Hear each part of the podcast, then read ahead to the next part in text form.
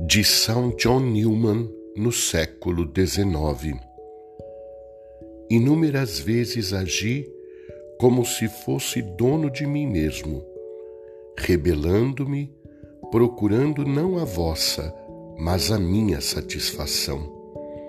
Endureci-me de tal modo que não mais percebi meu erro. Já não senti horror pelo pecado, não o odiei, nem o temi como deveria. O pecado não produz em mim aversão nem repugnância.